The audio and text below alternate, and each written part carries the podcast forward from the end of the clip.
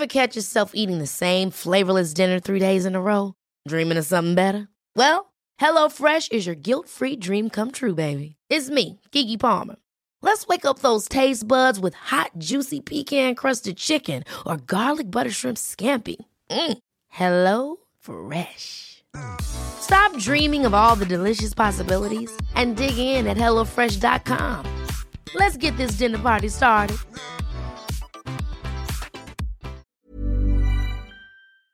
Se van acercando las vacaciones y si tienes un bebé en casa, seguro que te preocupa cómo organizar sus comidas durante los viajes, los días de playa o las salidas a la montaña. Una opción cómoda y muy socorrida son los potitos de Nutriben, porque saben cuánto te preocupa dar a tu bebé tarritos nutritivos y con todas las garantías. Los potitos se preparan aquí en España con los mejores ingredientes, como frutas, verduras, carnes o pescados, y solo emplean aceite de oliva virgen extra. Esos ingredientes tal cual se trituran, cocinan y se envasan al vacío para su correcta conservación. Y ya sabes que igual de importantes son los ingredientes que lleva un alimento como los que no lleva. Los potitos de Nutriben son tarritos que no contienen sal, azúcares añadidos, almidón, colorantes, conservantes, gluten o aceite de palma.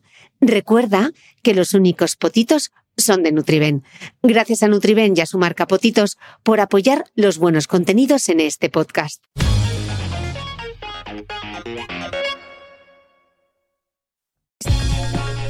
Si quieres descubrir mis apuntes de esta entrevista, mis notas personales y otras anécdotas de cómo se hace el podcast de Cristina Mitre, te invito a suscribirte a mi nueva newsletter a micrófono cerrado, donde compartiré material inédito de mi podcast y otras muchas cosas que solo podrás leer y escuchar allí. Suscríbete en www.cristinamitre.substack.com, repito, www.cristinamitre.substack.com y todos los domingos recibirás en tu email mi newsletter a micrófono cerrado. Te dejaré también link directo en las notas del podcast que como siempre comparto en mi blog www.debeautymail.es.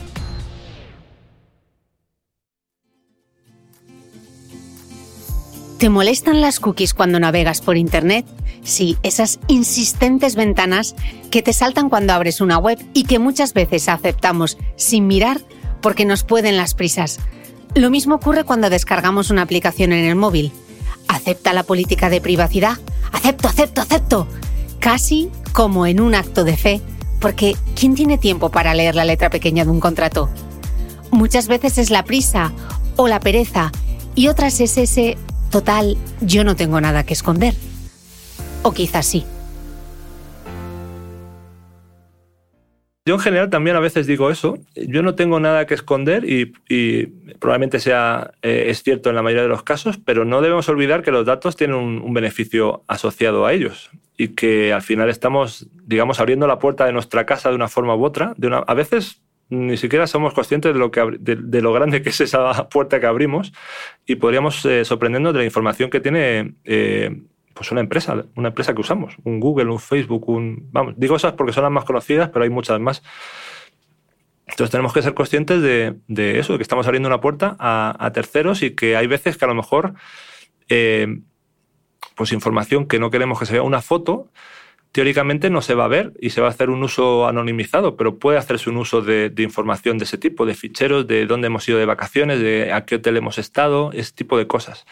En general es un uso anonimizado para darnos una mejor experiencia de usuario, pero debemos ser conscientes de que eso está ahí y que, las empresas saben eso, saben en qué hotel nos hemos alojado, a qué lugar hemos ido de vacaciones, dónde, cuántos hijos tenemos, de qué edad, a qué colegio van, dónde trabajamos, todo ese tipo de cosas las saben.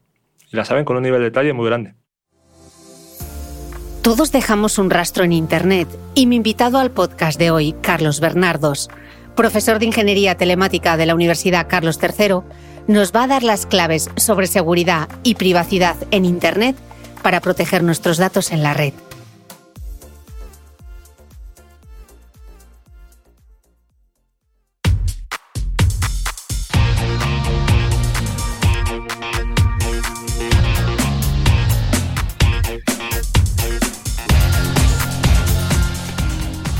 Hola, soy Cristina Mitre periodista y autora del blog de Beauty Mail. Bienvenido a este nuevo episodio de mi podcast, un espacio semanal en el que entrevisto a grandes expertos de la salud y el bienestar para que aprendamos juntos a vivir mejor.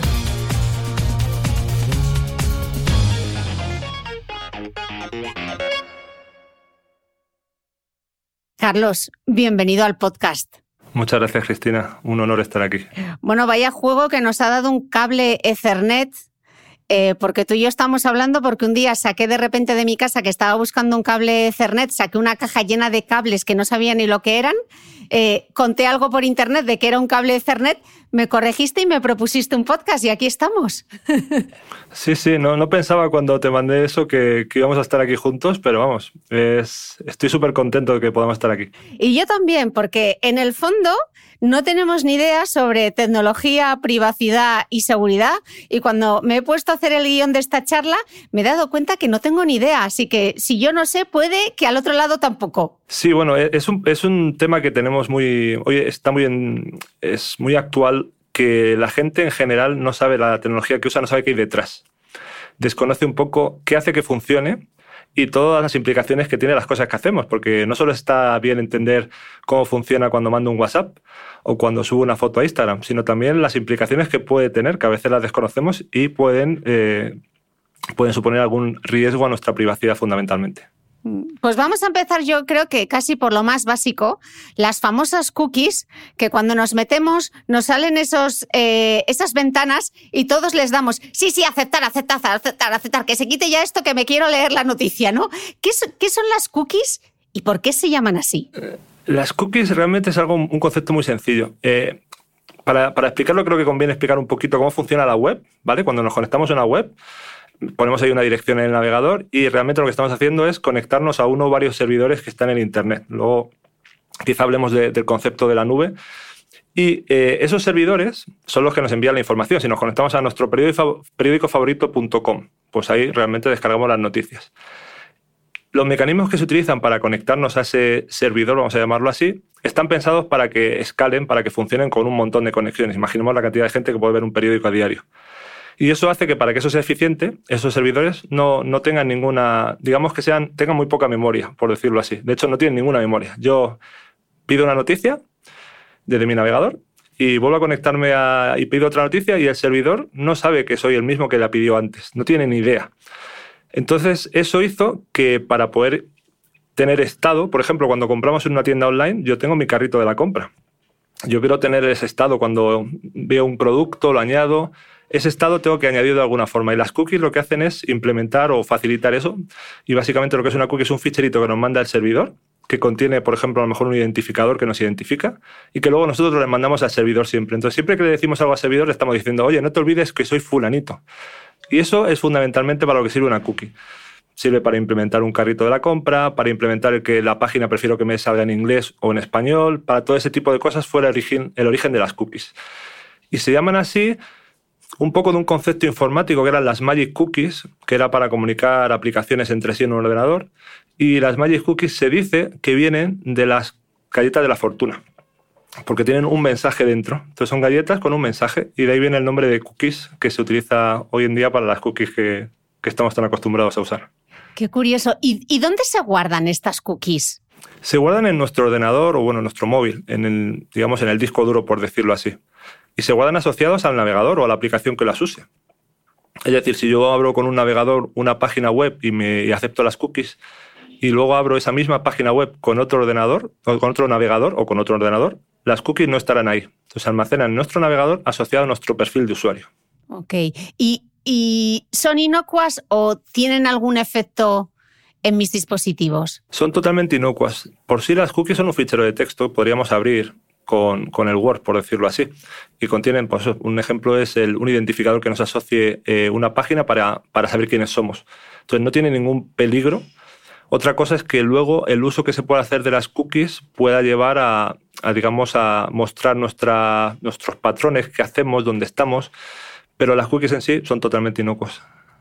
Y podrían hallar, vale, son inocuas, pero podrían llegar entonces a ser peligrosas o maliciosas si no se hace un buen uso de ellas? Podría llegar a, por ejemplo, a, contar dónde, qué hacemos y dónde estamos. Las cookies al final son como unas miguitas de pan. Pueden también ser unas miguitas, dejan rastro. Todo lo que hacemos en realidad en Internet, en el mundo digital, deja un rastro de un tipo u otro. Y las cookies es un ejemplo de rastro muy claro. Y por eso, con la nueva legislación, se nos, se nos pide permiso. Entonces, eh, el uso de las cookies puede hacer, por ejemplo, que sepamos que yo, Carlos, pues a lo mejor hoy me he conectado a la web y he visto un vídeo en YouTube. Y luego a lo mejor más tarde estoy viendo en una página de, una, de un comercio por Internet un determinado tipo de producto. Y que luego a lo mejor estoy conectado en, en otro lugar. Entonces, ese tipo de, de exposición puede ser peligrosa en el sentido de que estamos mostrando nuestra vida a terceros de los cuales muchas veces ni siquiera somos conscientes de quiénes son o para qué pueden estar usando esa información. Desde ese punto de vista, son peligrosas, pero no es el hecho de la cookie como concepto tecnológico. La cookie realmente es totalmente inocua. Es un fichero que se almacena, se manda, nos lo manda al servidor y se lo mandamos de vuelta. Nos lo manda, se lo mandamos de vuelta. De hecho, bueno, mandamos varias, no es una cookie, mandamos muchas cookies, porque además hay varios tipos de cookies. Las que he mencionado son las esenciales, las que necesitamos para que funcione nuestra aplicación, nuestro navegador y haga lo que debe hacer, pues comprar o ver una noticia o ver el correo. Pero hay otro tipo de cookies que son las que se utilizan para mejorar o ayudar a mejorar el rendimiento de una aplicación. Esas también son inocuas en general. Y luego están las que potencialmente pueden no serlo, que son las, de, las que se utilizan para hacer publicidad focalizada, que se llama. ¿Vale? Que es intentar un poco averiguar qué hacemos, usar nuestros datos.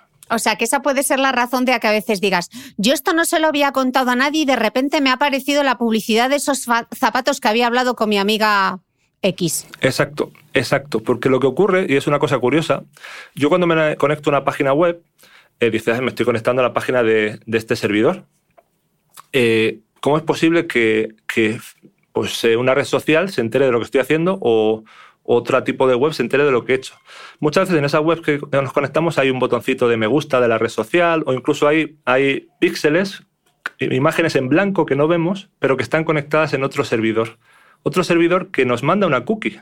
Por ejemplo, una red social nos manda una cookie y luego nosotros cuando nos conectamos a la red social se la mandamos de vuelta. ¿Y eso qué, qué ocasiona?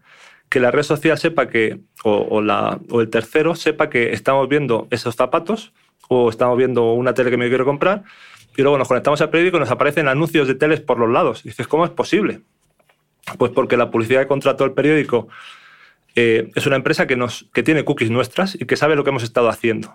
A pesar de que no se lo hemos dicho a nadie y mucho menos a, a empresa. Bueno, realmente sí se lo hemos dicho, pero no somos conscientes de que se lo hemos dicho. Entonces, qué importante es cuando nos sale ese mensaje, ¿qué hacemos? ¿Le damos a probar a todas rápidamente porque queremos leer esa noticia?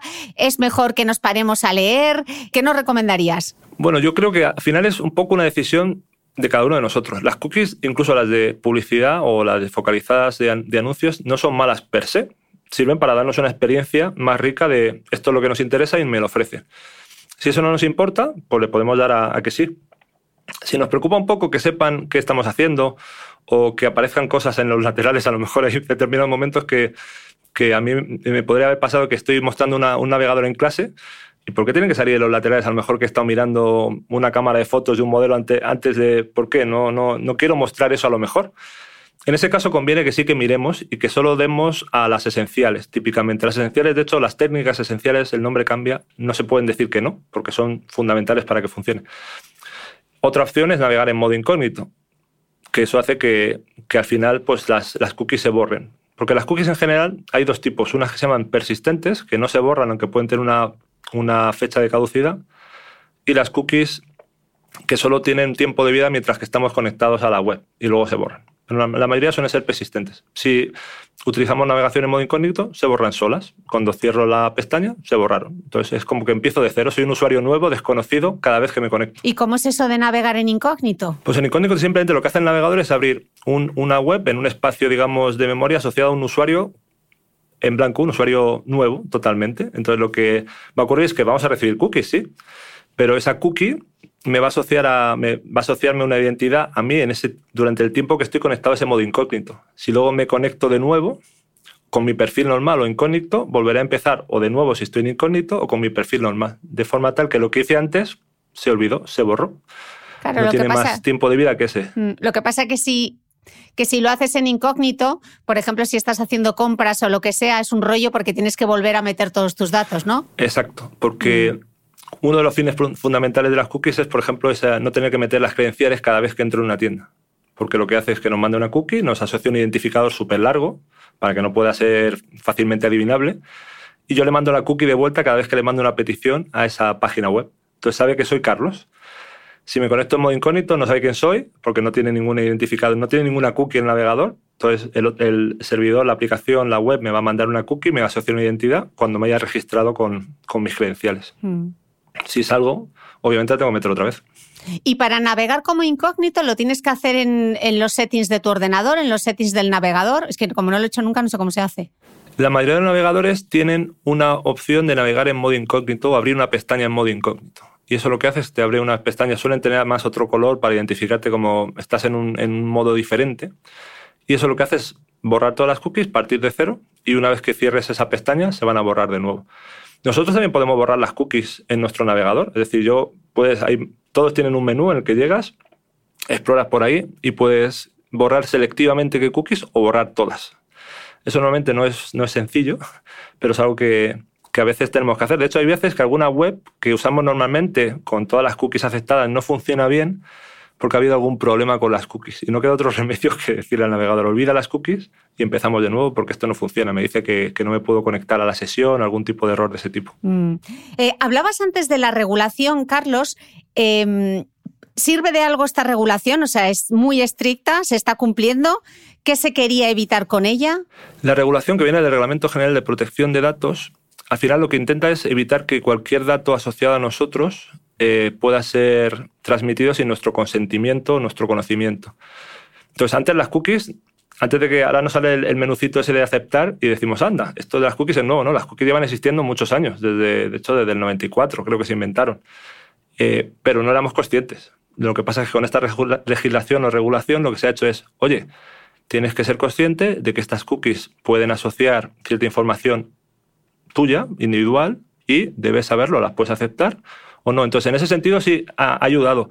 Lo que pasa es que yo creo que queda una patita más, que es que la gente sea consciente de lo que hay detrás de las cookies, porque la mayoría lo ven y dicen, qué, qué, incordio esto de tener que darle a aceptar todo, ¿por qué me pregunta esto? O a, veces, sobre todo en gente mayor, genera el efecto contrario, que es, aquí no entro porque parece que esto es un peligro, hay aquí algo raro, me está preguntando y si me pregunta es porque hay algún peligro detrás.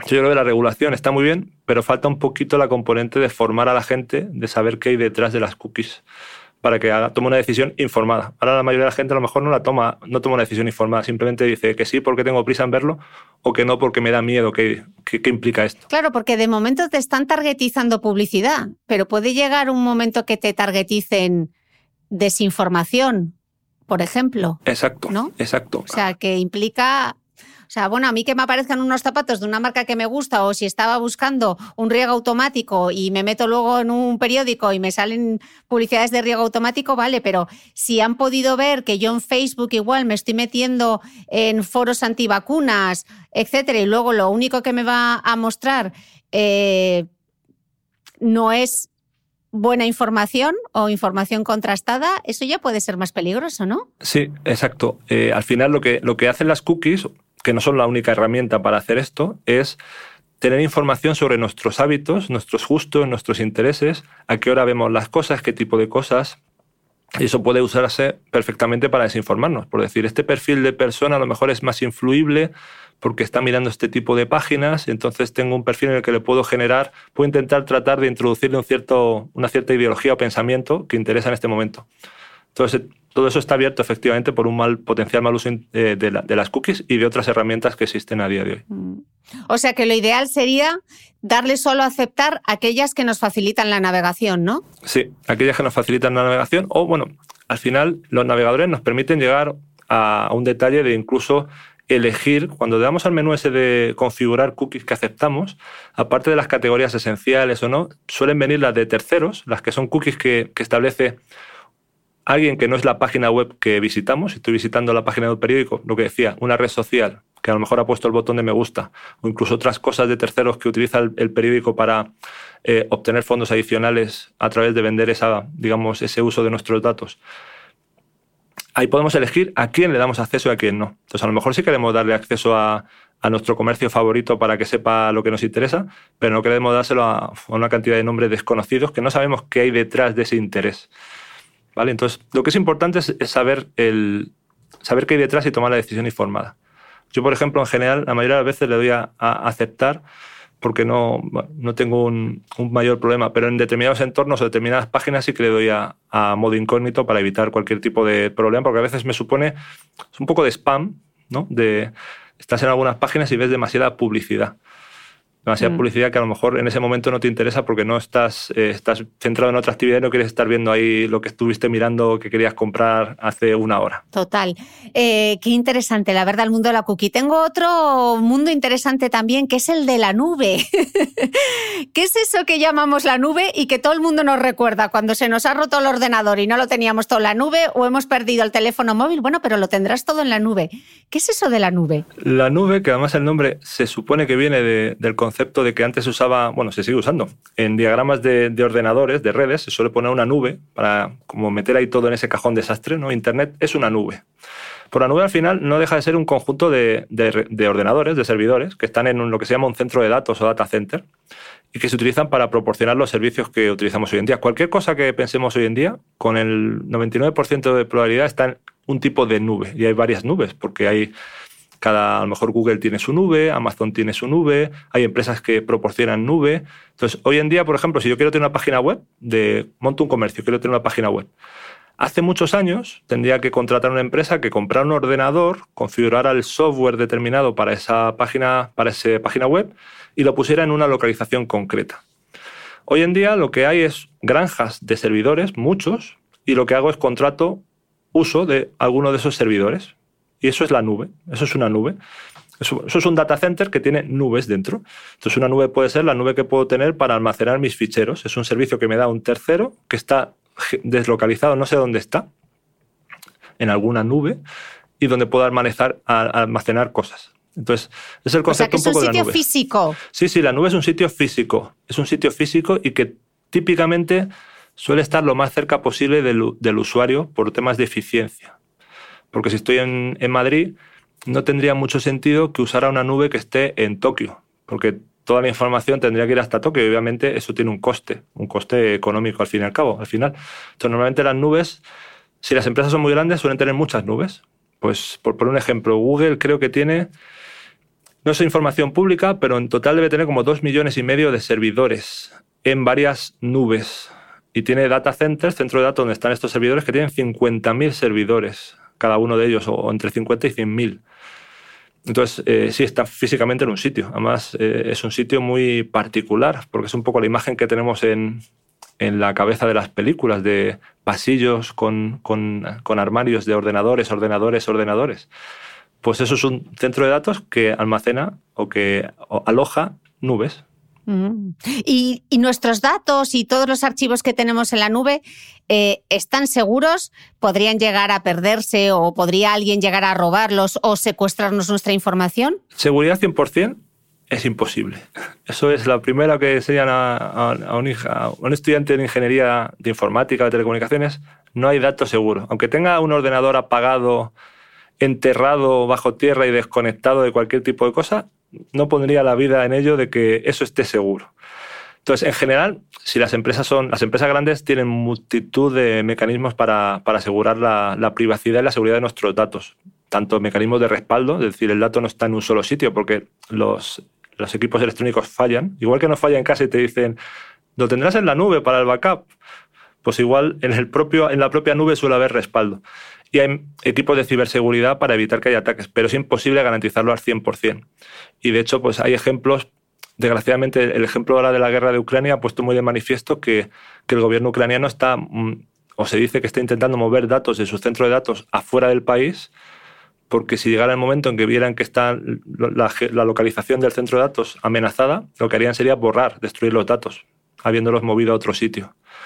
Entonces, obviamente hay un, riesgo, siempre hay un riesgo, pero si es una empresa grande es muy pequeño porque va en su propio interés y suelen tener muchos mecanismos para proteger eh, los datos y la privacidad de los mismos y que no se destruyan por error. O sea, que un data center, por ejemplo, en Ucrania puede ser ahora eh, un target como podría ser un museo o como podría ser un hospital, ¿eh? Sí, de hecho, eh, estratégicamente, aunque bueno, obviamente no soy un experto en guerra, eh, es un objetivo mucho más eh, atractivo porque contiene datos que potencialmente pueden ser muy interesantes para el, para el atacante. Entonces es algo que, que, parece que están protegiendo mucho y que están tomando esas medidas de copiar a, otros a otras localizaciones de gobiernos afines o gobiernos que están ayudando para, si llega el caso, poder destruir todo. Wow. Em, y por ejemplo, para la nube, yo tengo distintos servicios de nube que pago, pero hay servicios de nube que son gratuitos. ¿Qué ganan esos servicios? ¿Dónde hacen el dinero? Porque esto aquí no da nada, nadie da nada gratis. Nadie nada gratis, eso es, eso es una gran realidad. Pues hay diferentes modelos. Hay el modelo de, de, publicidad, que tengas publicidad cuando usas el servicio, eso es un modelo eh, tradicional hay un modelo de ofrecerte un servicio un poco eh, descafeinado o más ligero para que lo pruebes y luego quieras comprar el modelo premium, por decirlo así. Ese es otro modelo. Ese puede tener o no tener publicidad. Y luego está el modelo de usar nuestros datos. Al final, cuando le damos a aceptar a esos contratos de letra pequeña enormes, muchas veces, no voy a decir que siempre, pero muchas veces estamos aceptando un cierto uso de nuestros datos por la empresa que nos ofrece el servicio. Incluso ceder esos datos a un tercero o a terceros. Y eso, eh, hoy en el, mundo de los datos que vivimos, es, dinero, al fin y al cabo. Entonces, pagamos de una de esas formas o de varias combinadas. Carlos, pero yo he escuchado muchas veces en conversaciones de, ah, a mí lo de los datos me da igual, no tengo nada que esconder. ¿Qué contestarías? Pues yo contestaría, yo en general también a veces digo eso, yo no tengo nada que esconder y, probablemente sea, eh, es cierto en la mayoría de los casos, pero no debemos olvidar que los datos tienen un, beneficio asociado a ellos y que al final estamos, digamos, abriendo la puerta de nuestra casa de una forma u otra. De una, a veces ni siquiera somos conscientes de, lo grande que es esa puerta que abrimos y podríamos eh, sorprendernos de la información que tiene eh, pues una empresa, una empresa que usamos, un Google, un Facebook, un... Vamos, digo esas porque son las más conocidas, pero hay muchas más. Entonces tenemos que ser conscientes de, eso, de que estamos abriendo una puerta a, a, terceros y que hay veces que a lo mejor eh, pues información que no queremos que se vea una foto, teóricamente no se va a ver y se va a hacer un uso anonimizado, pero puede hacerse un uso de, de, información de ese tipo, de ficheros, de dónde hemos ido de vacaciones, de a qué hotel hemos estado, ese tipo de cosas. En general es un uso anonimizado para darnos una mejor experiencia de usuario, pero debemos ser conscientes de que eso está ahí y que, y que las empresas saben eso, saben en qué hotel nos hemos alojado, a qué lugar hemos ido de vacaciones, dónde, cuántos hijos tenemos, de qué edad, a qué colegio van, dónde trabajamos, todo ese tipo de cosas las saben. Y las saben con un nivel de detalle muy grande. Como para pensárselo, ¿eh? eh yo he, escuchado, corrígeme si me equivoco, que el gran negocio de Amazon no está en el Amazon Prime, en hacernos llegar eh, la compra o ese cable, ese cable Ethernet que necesitaba, sino que el gran negocio de Amazon es la nube. Bueno, no es el. Es uno de los grandes negocios. No, no me atrevo a decir el, el, mayor, pero es sorprendente. Eh, está cerca de más del 10% de sus beneficios que al final eh, estas empresas tienen muchos ingresos, pero no, lo que es beneficio proviene del negocio de la nube. Amazon es un negocio de logística y la logística tiene mucho que ver con, con, cómo se gestiona una nube, porque al final son recursos, son servidores que tienes que, que, poner a servicio de una determinada aplicación de usuarios. Y además Amazon tiene mucha experiencia en, en ayudar a montar comercios online. Entonces utilizó esa experiencia para montar una nube y la ha ido evolucionando. Y esa nube es increíble para la cantidad de cosas que se usan. A veces, a lo mejor estamos viendo una película en streaming de de una de las plataformas y ese contenido realmente está alojado en la nube de Amazon. Hay varios grandes proveedores de nubes en el mundo y Amazon es uno de ellos. Pero no solo se usa para eso. Eh, hay investigadores que utilizan la nube de Amazon para poder ejecutar sus algoritmos de investigación, porque les cuesta más barato pagar por eso que desplegar la infraestructura de computación que requeriría para su investigación porque a lo mejor un investigador no puede, si son muchos, a lo mejor juntos pueden hacerlo. Entonces la nube de Amazon es, está en, en más cosas de las que hacemos en nuestra vida cotidiana de la que pensamos, y eso es más de un 10% de sus beneficios. El poder de Jeff Bezos es eh, ilimitable, ¿eh? Sí, eh, Jeff Bezos, eh, bueno, yo he de reconocer que le reconozco, le, le aprecio la, la, visión que tuvo en eso, porque dice, joder, está montando una tienda online. Sí, está montando una tienda online, pero no es su único ne negocio. Está montando una nube con una cantidad de recursos increíble y usada por un montón de gente. O sea, la, las grandes empresas tecnológicas utilizan la nube de Amazon, no solo utilizan sus propias nubes o nubes de, otros. Entonces, eh, Amazon es una pieza fundamental. Si se cae la nube de Amazon, a veces hay noticias de que se caen ciertas cosas, afecta a una cantidad de, servicios y aplicaciones increíble. Mm. Vale, ya hemos hablado de las cookies, ya hemos resuelto el misterio de la nube y ahora nos queda resolver el misterio de la dirección IP. ¿Qué es ese número de, de cuatro cifras que aparece separado por puntos? ¿Qué significa? Pues la dirección IP es como su nombre indica, es una dirección. Nos sirve para, para localizar a los dispositivos que se conectan a Internet. Bueno, las siglas IP vienen de protocolo de Internet en inglés. Es un poco lo que hace el pegamento que une a todos los dispositivos en Internet. Internet al final es una red que conecta multitud de, de sistemas. Y esa dirección es lo que permite que yo, por ejemplo, cuando me conecto de mi móvil a YouTube, o cuando me conecto a una página, a mi periódico favorito.es, yo pongo ahí una, una, dirección, un nombre, mi periódico favorito.es, y eso se traduce en una dirección IP, que es un localizador. Y dice dónde está el servidor que tiene el contenido. Y toda la infraestructura de Internet, los routers, al final nosotros somos un router en casa, pero hay muchos routers en Internet. Miran esa dirección, ese numerito, para saber a dónde tienen que enviar la información para que llegue a su destino. Y a la vuelta lo mismo, nosotros tenemos una dirección IP en nuestros dispositivos y sirve para que lleguen a nosotros. Y es un numerito de cuatro cifras separadas por puntos simplemente para visualizarlo a los humanos y para usarlo. Realmente es un número muy grande que permite más de 4.000 millones de, direcciones diferentes y que es un poco como, como el número de teléfono entre comillas, con, con matices, y que sirve para, para, eso, para poder comunicar un ordenador o un dispositivo con otro. Mm.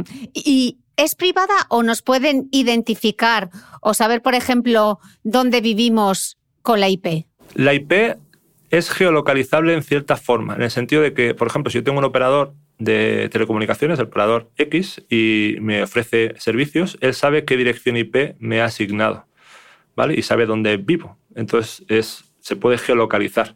Igual forma que eh, la red de la universidad donde trabajo, pues es una red con un rango de direcciones y se puede saber qué rango de direcciones está en el campus donde trabajo, en otro campus, entonces permite ese tipo de localización, pero es una localización básicamente hecha a posteriori. La dirección IP en sí misma no tiene ningún concepto geográfico dentro. Mm. ¿vale? Pero sí que se puede, se puede utilizar para hacer cierta geolocalización. Por ejemplo, en nuestro móvil también tiene una dirección cuando estamos conectados a, cualquier cosa, a WhatsApp, a, lo que, a un navegador, a, a un vídeo, a una película. Ahí tenemos una dirección IP que nos, asocia, que nos asigna el operador pero podemos estar en, cualquier sitio de España y tendríamos la misma dirección IP. Entonces, no, el, operador nos puede localizar, pero no nos puede localizar por la dirección IP, en, el caso de, un teléfono móvil, por ejemplo. Mm. Y cuando montemos, por ejemplo, en casa nuestra propia red, eh, ¿qué debemos tener en cuenta? ¿Qué, ¿Qué consejos nos darías?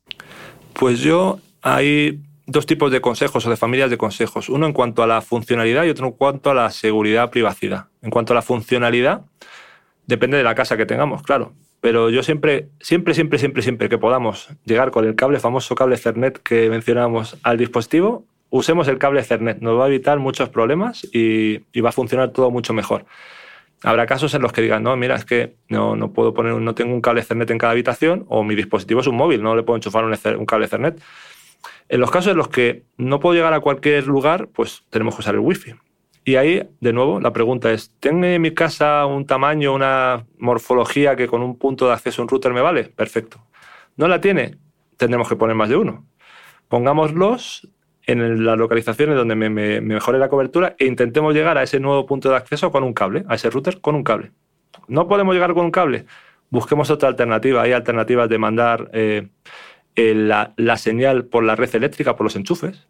Podemos poner ahí enchufes que se enchufan a la red y transmiten la señal entre ellos. Eso es mejor que el típico repetidor que a lo mejor nos venden, que es un repetidor inalámbrico 100%, porque eso inherentemente va a perder rendimiento a la red.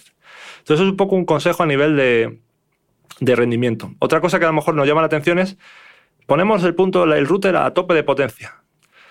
Pues no siempre es la mejor opción. Si yo tengo, por ejemplo, dos, porque en mi casa es mejor tener dos, uno en cada extremo, o uno en cada extremo tampoco sería la mejor solución en digamos, distribuidos, hay que poner la potencia mínima para que llegue a los dispositivos que necesito, pero no más, porque si ponemos más potencia interfiere. Entonces, eh, una cosa que llama mucho la atención es en conferencias muy grandes donde mejor hay 2.000 personas conectadas, obviamente ahí no hay un router, hay muchos, están en el suelo normalmente y están con la potencia más baja posible para cubrir una cierta área. para que no se interfieran entre sí. Entonces en casa debemos intentar hacer lo mismo. No es necesario ponerlo a tope, salvo que realmente tengamos que llegar muy lejos. Y luego está la parte de la seguridad. Pues en la seguridad intentemos no poner un nombre de red que sea que, digamos eh, muestre información personal, pues nuestro nombre, pues a lo mejor no es la mejor solución. Poner que mi, red se llame Carlos. Mm, Cristina Mitre. Cristina Mitre, quizás es como que, pues ya sé que Cristina Mitre está por aquí o puede estar. Eh, la contraseña de seguridad cambiarla, no ponerla por defecto. La contraseña del router cambiarla. Porque es increíble la cantidad. Yo tengo un, defectillo o un vicio que es cuando me conecto a una red pública o una red de alguien, eh, intento ver si me puedo conectar al router con las credenciales por defecto, la típica contraseña admin, admin, admin 1234. Es impresionante la cantidad de gente que tiene eso como estaba. Entonces es fácil poder, poder cambiar la configuración de manera malintencionada o una broma. Es decir, conviene cambiar esas, esas contraseñas. Eso es como lo mínimo que me he perdido una cosa. O sea, lo típico que tú vas a casa de alguien y le dices, ¿me dejas conectarme a tu wifi? Tú dices, ¿me dejas conectarme a tu router? Yo no lo digo, yo me dejan conectarme a, su wifi y me conecto a la wifi y luego como los routers suelen tener siempre la misma dirección IP que mencionábamos antes, suelen tener la misma, y ahora si quieres comentamos el por qué tienen la misma, eh, yo me conecto ahí, te suele aparecer en el navegador la típica interfaz de configuración y, la, y te pide un usuario y una contraseña.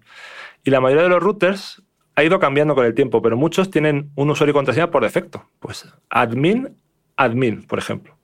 O admin y la contraseña 1234. Entonces yo por curiosidad, así un poco un vicio profesional, me conecto a ver si han cambiado la contraseña y muchas veces no la han cambiado. Entonces puedo conectarme al router, ver quién está conectado, todo ese tipo de cosas. Pero no es que les diga dame la contraseña del router, no, yo pruebo a ver si puedo entrar. Y eso ocurre muchas veces, porque la gente no la, no la cambia, no es consciente de que hay que cambiarla porque puede pasar eso. Imaginemos que, que alguien de nuestro vecindario nos rompe la contraseña de la Wi-Fi. Ya es un problema, pero si encima puede cambiarnos la configuración del router, pues un problema mayor, porque podría incluso configurar la red para que le ofreciera mejor calidad a él que a nosotros. Ese tipo de cosas se podrían hacer. Claro, porque se está, podría conectarse a través de nuestra propia red y estar utilizando nuestro Internet, ¿no? Sí, si rompe la contraseña Wi-Fi estaría usando nuestro Internet, pero además si puede entrar en el router podría hacer cosas adicionales. Pues podría configurar el router para poder utilizar servicios de descarga que a lo mejor no son legales, o ese tipo de cosas, que a lo mejor nosotros decimos, no, si yo lo, eso lo, lo tengo cerrado. Bueno, lo tenía cerrado, pero alguien entró y lo cambió.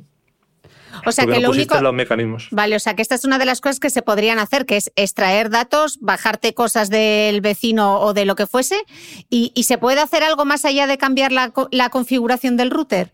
Hay varias cosas. Eh, esto depende de lo, del nivel de, esquizofrenia, por decirlo así, o de, de, preocupación que tengas por tu seguridad. Lo más, lo más básico es cambiar la contraseña. Eso seguro. Pero luego además puedes poner eh, herramientas para monitorizar de vez en cuando si alguien se ha conectado a tu red. Yo una vez, de hecho, me pasó que pensaba que alguien se había conectado eh, a mi red y era porque se me había olvidado cambiar la contraseña de un dispositivo y tenía una red abierta. Entonces, efectivamente, un móvil de un vecino se había conectado. ¿vale? Y me, me sorprendí, pero yo lo puedo detectar porque hay aplicaciones que te puedes instalar en el móvil que permiten conectarte a tu red y listar los dispositivos que están conectados a la misma. Entonces eso es muy útil porque tú te conectas a tu red con tu móvil y dices, vale, este es el, móvil de fulanito, es, pues es a lo mejor mi mujer o el móvil de, no sé quién, o la tele o el no sé qué. Y de repente ves algo que no dices, esto no sé qué es.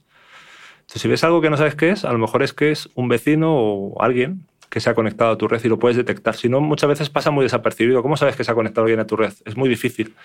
Entonces hay herramientas como esas. También puedes ir un paso más adelante, que es algunos routers tienen eso como una funcionalidad de los mismos. Entonces te permite configurar que si alguien se conecta a tu red nuevo, te, te mande una alerta.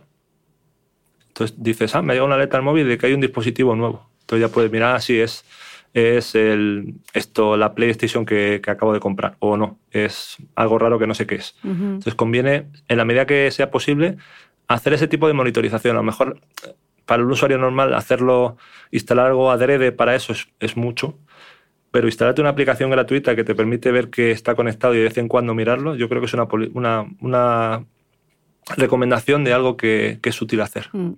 ¿Y qué es una VPN? Yo voy a confesar que la utilizo, aunque no debería, pero tengo una VPN aquí y cada vez que menciono la palabra, no, es que no me conecta la VPN, la gente es como, ¿una qué? ¿Qué es una VPN y por qué si es recomendable o no utilizarlas para proteger nuestra privacidad. Pues una VPN, bueno, las siglas vienen de, red privada virtual y al final es una manera de, por decirlo así, tirar como un cable lógico, un cable imaginario, a una red a la que nos queremos conectar directamente atravesando Internet. Entonces esto se usa mucho, bueno, se empezó a usar, ahora se usa para muchas cosas, se empezó a usar para, por ejemplo, en, empresas, hay determinados servicios a los que no puedes acceder si no estás en la red de la empresa, por seguridad. Entonces, antes de que llegara todo esto del teletrabajo pandémico, había gente que teletrabajaba o se conectaba remotamente. Entonces decía, no, yo no puedo cambiar la política de seguridad de que a este servicio al correo, al, al, email. Hay empresas que el email no puedes, no puedes eh, verlo si no estás en la red de la empresa. Entonces, ¿qué se hizo? Se hizo la solución del VPN, que es, se establece una comunicación con un servidor en la empresa que te conecta directamente a la red. Y entre ese servidor y donde estás, que es Internet, está cifrado. Entonces, desde el punto de vista del, dispositivo, es como si estuvieras en la red a la que te conectas, atravesando todo el camino cifrado. Entonces eso nos permite conectarnos a, pues en el teletrabajo mucha gente hemos tenido que usarlo para conectarnos a determinados servicios, pero no solo para eso. Las VPN se utilizan también, por ejemplo, para en, en ciertas eh, plataformas de contenido, hay, hay contenido que depende del país donde estás. Películas. Entonces hay empresas que tienen servicios de VPN para decir, ah, no es que yo quiero ver la película que está en el catálogo de Estados Unidos.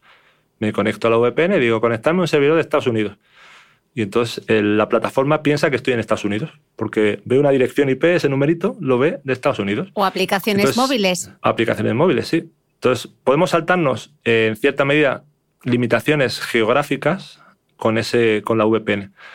Otro uso de la VPN es el de intentar eh, aumentar nuestra privacidad. Estoy en una red pública, en una cafetería pues obviamente hay muchos mecanismos que pueden hacer para, para digamos, eh, proteger mi información, pero uno de ellos, muy útil, es una VPN. Pues a lo mejor me instalo una VPN en casa o contrato un servicio VPN, no hace falta tenerlo en casa, a lo mejor es un poco más de, gente más eh, cercana o que le guste la tecnología y me conecto a la VPN. Entonces sé que desde mi dispositivo hasta ese servidor va a estar cifrado. Nadie va a poder ver lo que hay dentro. Hmm. Yo, si a alguien le sirve, yo tengo VPN en mi móvil y cuando me conecto a una red pública de cualquier sitio, al wifi, lo hago desde la VPN, por si acaso. Pues es una cosa muy. es una, una práctica muy recomendable, porque al final, incluso aunque la información que transmites está cifrada normalmente, porque usamos el. cuando estamos en el navegador el HTTPS, por ejemplo, que tiene la, seguridad, pero al final pueden ver a qué nos conectamos. Porque, de nuevo, las direcciones IP, esos numeritos, pueden ver cuál es la dirección IP destino. Entonces pueden decir, ah, pues está conectada a no sé qué, al banco no sé qué. Entonces a lo mejor puede intentar acercarse y mirar tu usuario y contraseña. Bueno, hay un montón de ingeniería social de, la seguridad que cuanto menos puertas te dejemos abiertas, mejor. Mm. Eh, vale, vamos a llegar ya en el entorno de, nuestro hogar. Eh, Carlos, en casa, ¿qué agujero de... Hemos estado hablando de los routers, eh, de las direcciones IP, etcétera, pero ¿qué agujero de privacidad o seguridad solemos tener con la tecnología? ¿Qué suele ser lo típico, más allá de la dirección IP? En cuanto a seguridad, está la Wi-Fi, lo que hemos dicho, proteger la Wi-Fi. Y luego hay una cosa que a lo mejor no somos conscientes, que es hay una, hay una cantidad creciente de dispositivos que compramos. Una cámara, un vigila bebé, una cámara de seguridad. Hay incluso dispositivos que te permiten eh, convertir, tener un mando a distancia para la tele, el aire acondicionado, eh, conectado a Internet, que lo manejas con el móvil, que es un emisor infrarrojo. Hay un montón de dispositivos que podemos comprar hoy en día, que son súper baratos en general y que tienen un problemilla que es que como son tan baratos, normalmente el fabricante eh, descuida un poco la actualización por de, la seguridad. Además son dispositivos muy limitados, tienen muy pocos recursos, entonces es difícil actualizarlos. Entonces eso puede ser un potencial agujero de seguridad, porque aunque yo tenga mi red de, ah, he cambiado la contraseña, tengo todo cerrado, no sé qué, si yo tengo un dispositivo dentro que se puede conectar hacia afuera, se puede convertir en una puerta de entrada a mi, a mi red para un potencial atacante. Entonces, una cosa que yo recomiendo es si compramos ese tipo de dispositivos, tengamos, intentemos tenerlos actualizados si es posible. Y si podemos, también le, le capemos, entre comillas, le cerremos el acceso a Internet dependiendo del tipo de dispositivo y determinando, dependiendo de cómo lo usemos. Por ejemplo, si usamos un vigila, un vigila bebés y estoy en casa, no necesita ese vigila bebés estar conectado a Internet. Entonces, si la, plataforma o el mecanismo que utilizamos para conectarnos a ese vigila bebés, que depende, depende, esto no, siempre es posible, puedo evitar que se conecte a Internet, evitémoslo. Porque a lo mejor se, aprovecha eso para un ataque. Ha habido casos en el pasado de ataques de seguridad basados en, en dispositivos no actualizados. Y además las cámaras tienen un problema adicional, que es que pueden ver lo que estamos haciendo. Si nos atacan nuestra cámara, pueden ver nuestra casa. Entonces, en la medida de lo posible hay que ser muy cauto con eso. Siempre tenerlo actualizado y, si es posible, en la medida de, lo que permita el servicio y nuestros conocimientos, intentar limitar el acceso a Internet de, esos dispositivos. Eh, me acaba de dar mucho miedo esto. ¿eh? eh ¿Es verdad que hay que tapar la, cámara del ordenador o eso es una leyenda urbana? Eso yo creo que depende un poco de, cómo de protegido esté nuestro ordenador. Si nuestro ordenador, que debería estar protegido, no debería hacer falta tapar. Yo no, yo no tapo la cámara, ¿vale? Por ejemplo. Eh, porque yo creo, considero que tengo todas las medidas necesarias para que no haya un, virus o algo que haya un, uso malintencionado de mi cámara.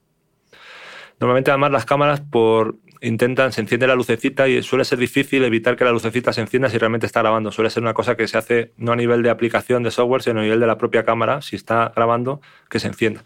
Entonces yo no la tapo, pero es cierto, como decía antes, que no hay nada 100% seguro, entonces no podemos tener la garantía. Si queremos estar seguros, seguros, seguros de que no está siendo grabado, tapémosla.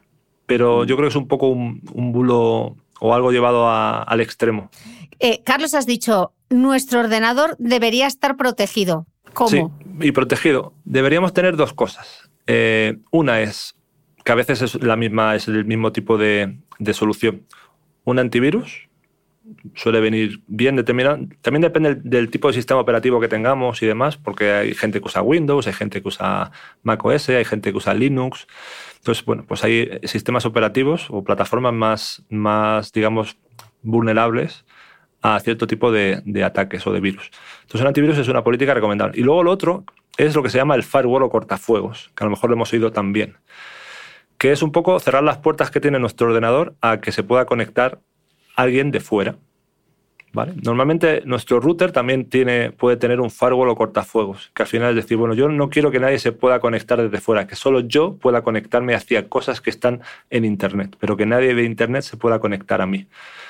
Entonces hay veces que hay, eh, se, denominan puertos, hay digamos puertas de entrada que dejamos abiertas. Y eso, por ejemplo, si estamos en una red de una cafetería, alguien a lo mejor puede utilizar esa puerta abierta de nuestro ordenador para intentar meternos un virus o meternos un software malicioso. Entonces eso también conviene tenerlo, tenerlo instalado y, digamos, tener todo cerrado, salvo lo que necesitemos tener abierto. Mm. Eh, has mencionado antes claro, los dispositivos que tenemos a veces conectados en casa, ¿no? Como los, eh, las cámaras para vigilar a los bebés o el típico mando que te funcione para el aire acondicionado, para la tele, la domótica, ¿no? Estoy pensando, ¿qué pasaría, por ejemplo, con los dispositivos inteligentes, los altavoces inteligentes que ahora todo el mundo tiene, tipo el Alexa, el Siri, etcétera?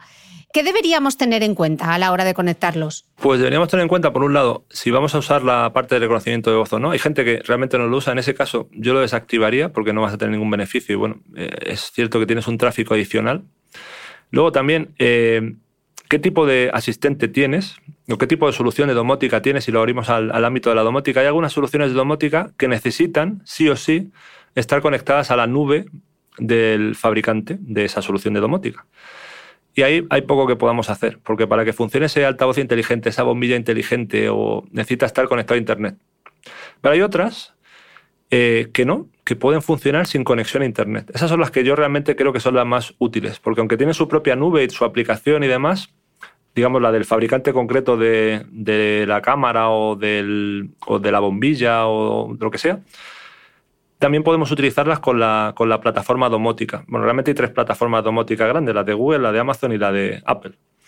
La de Apple, por ejemplo, puedes tener la solución del HomeKit que se llama sin, estar, sin tener que tener eso conectado a Internet.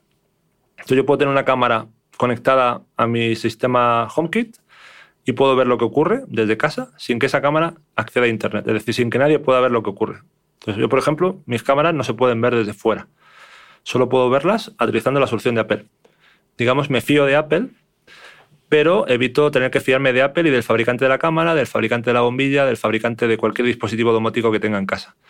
Entonces, esa es un poco una, recomendación, que en la medida de lo posible intentemos cerrar puertas y tener el, mayor control posible. Siempre vas a tener que fiarte de algún tercero, pero fiémonos de la menor cantidad de terceros posible. Claro, que la cadena sea más corta, ¿no? Eh, qué interesante vamos a pasar a los dispositivos móviles. Y esta es la pregunta del millón, Carlos. ¿Estás, preparado? ¿Estás preparado?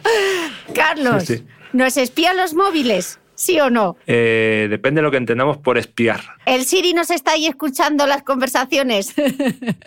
El Siri escucha para ser capaz de contestar a la pregunta, pero más allá de ahí no debería escuchar y no, no, no me consta, no he visto nunca un reporte en el que se demuestre que escucha, ¿vale? Lo que sí que las aplicaciones es lo que hemos visto antes. Ahí, nos, trazan lo que hacemos en base a las cookies y otras cosas. Entonces, ¿eso es, espionaje? Bueno, tienen información de lo que hacemos pero eh, el Siri no está escuchando y mandando nuestras conversaciones para procesarlas y hacer un uso de ellas. Las puede enviar a lo mejor y con nuestro permiso para, para mejorar el servicio de reconocimiento de voz, pero no para decir, ah, Cristina ha dicho que le gustan estos zapatos y se los voy a, se los voy a anunciar. No para, eso no, eso no debería ocurrir y no me consta que ocurra. Mm. Como siempre, no se eh, puede dar un 100% de garantías en nada, pero no, no me mm. consta que eso ocurra. A lot can happen in three years, like a chatbot may be your new best friend. But what won't change? Needing health insurance. United Healthcare Tri Term Medical Plans, underwritten by Golden Rule Insurance Company, offer flexible, budget friendly coverage that lasts nearly three years in some states. Learn more at uh1.com. Ever catch yourself eating the same flavorless dinner three days in a row? Dreaming of something better? Well, HelloFresh is your guilt free dream come true, baby. It's me, Gigi Palmer. Let's wake up those taste buds with hot, juicy pecan crusted chicken or garlic butter shrimp scampi. Mm. Hello Fresh. Stop dreaming of all the delicious possibilities and dig in at HelloFresh.com. Let's get this dinner party started.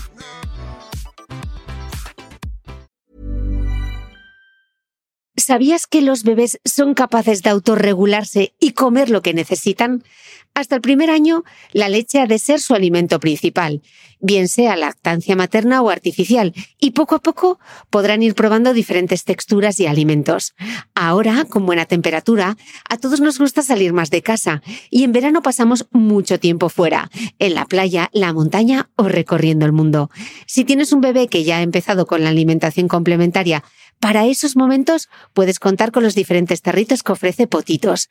Hay recetas para bebés desde 4 y 6 meses y solo llevan ingredientes como frutas, verduras, carnes o pescados que se trituran y se envasan tal cual.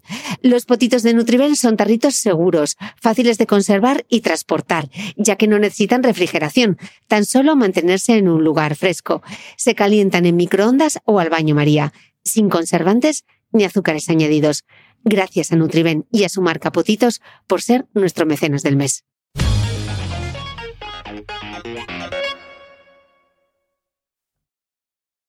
Bueno, estamos ahora justamente grabando este podcast con, con, la guerra de Ucrania y yo no sé si viste la noticia de esta periodista rusa que fue asesinada.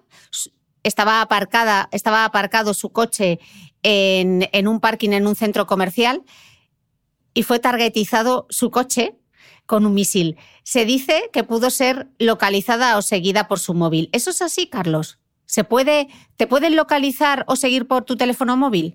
A ver, todo dispositivo digital deja rastro, como hemos dicho. Y además, en función de. Hay, hay gente que sabe o puede localizarnos. Nuestro operador puede localizarnos de diferentes formas y con precisiones mayores o menores. De igual forma que nuestro, cuando ponemos un navegador en el teléfono para ir en el coche, sabemos dónde estamos.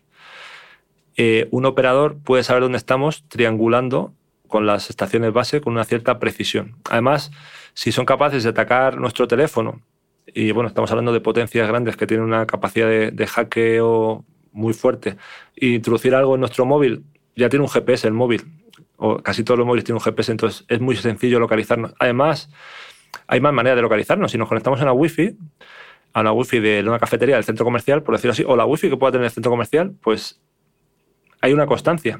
¿Y cómo saben que somos nosotros los que nos hemos conectado? Pues ahí hay múltiples maneras. Las cookies es una, pero todo dispositivo que usamos, aparte de la dirección IP que decíamos, que además la dirección IP depende de dónde estamos conectados, es un localizador. En el centro comercial me darán una, en mi casa tendré otra, en el móvil cuando estoy conectado a 4G, 5G tendré otra, pero puedo estar, eh, los dispositivos tienen otra dirección que está asociada a, la interfaz que nos conecta a la red, a la interfaz Wi-Fi, otro, otro numerito. Y ese numerito, hasta hace poco, era globalmente único y no cambiaba.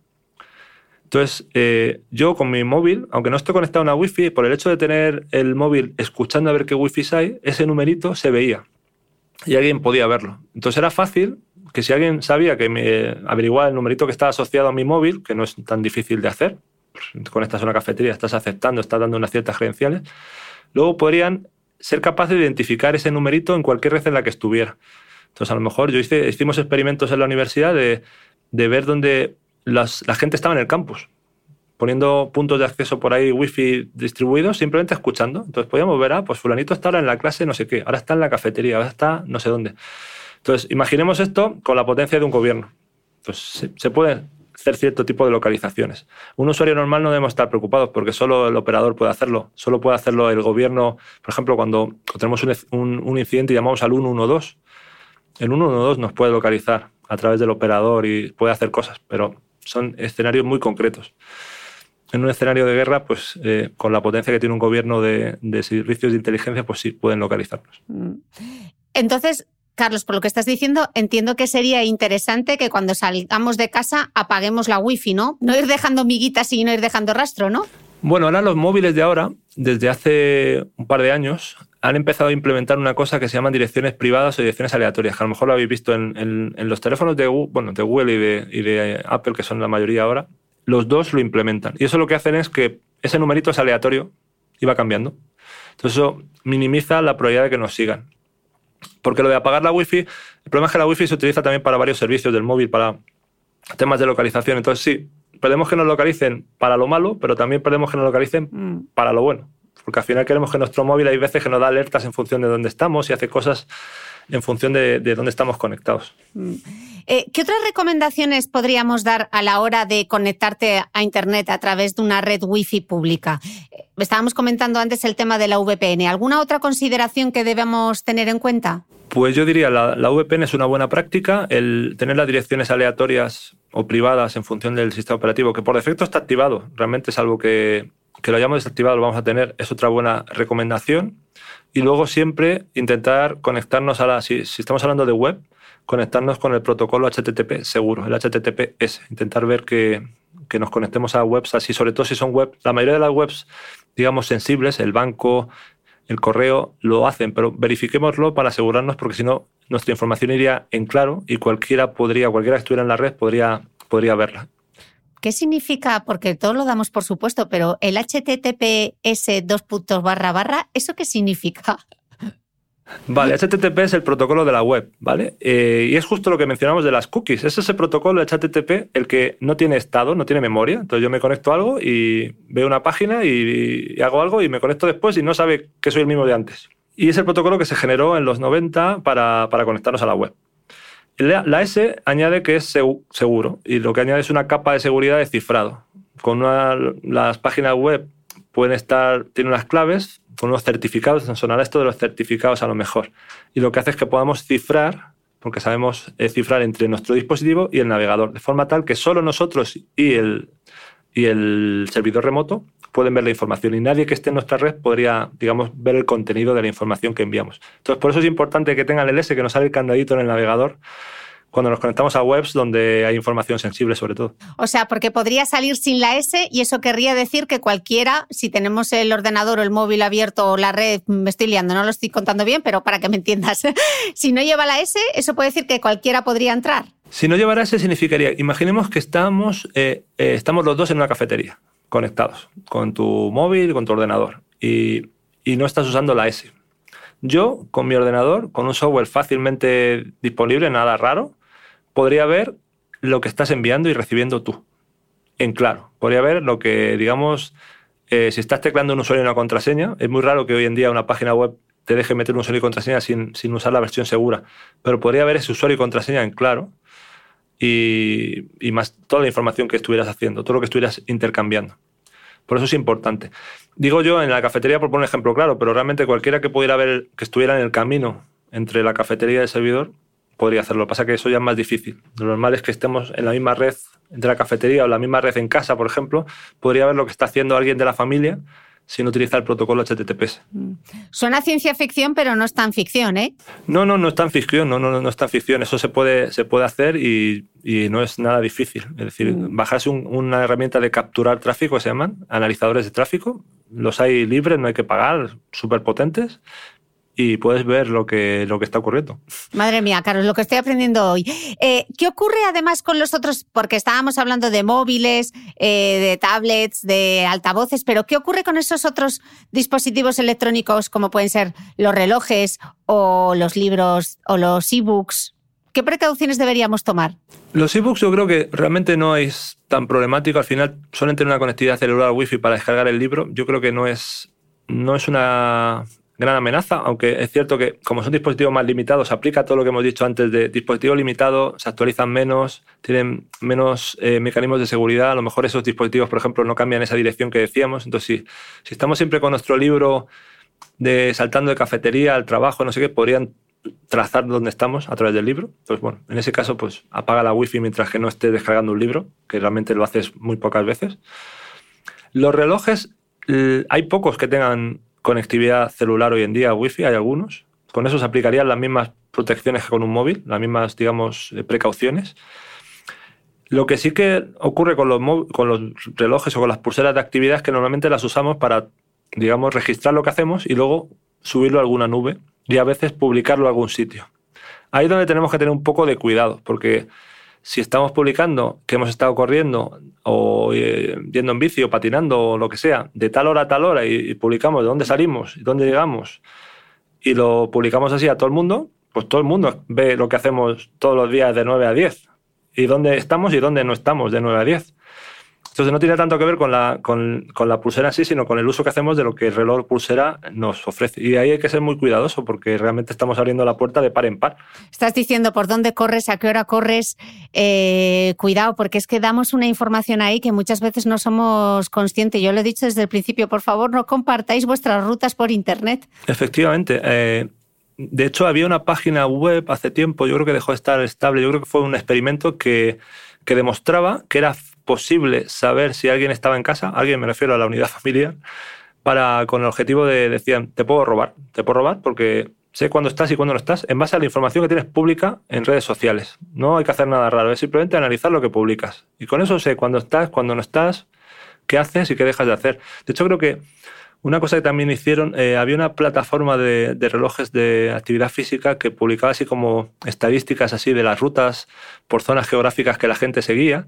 Y me parece recordar hubo una noticia que salía la ruta de, donde corría el rey de España que es obviamente un sitio donde no puede correr nadie más que él. Entonces se veía ahí como un circuitillo y decías, ¿quién puede estar corriendo ahí? Pues él. Entonces tuvieron que, anonimizar parte, o no anonimizar, porque anónimo era, pero todo el mundo sabía, sabía quién era, era quitarlo de, la plataforma, porque estabas viendo por dónde corría el rey de España. Madre mía, el jefe de seguridad debió tener un ataque de nervios.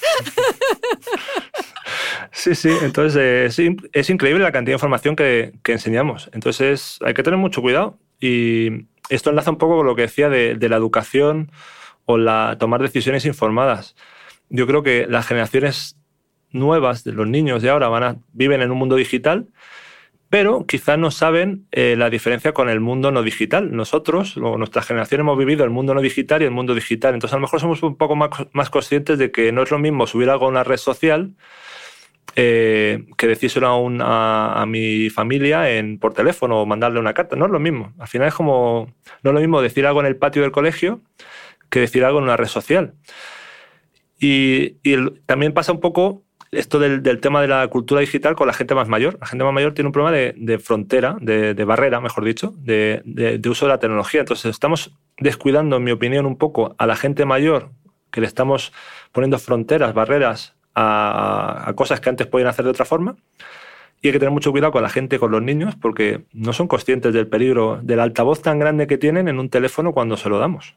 Mm. Entonces hay que tener, ahí hay un mundo de, de educación por un camino de educación por recorrer. Qué importante este punto que das, educar a los menores y educar también eh, a los mayores.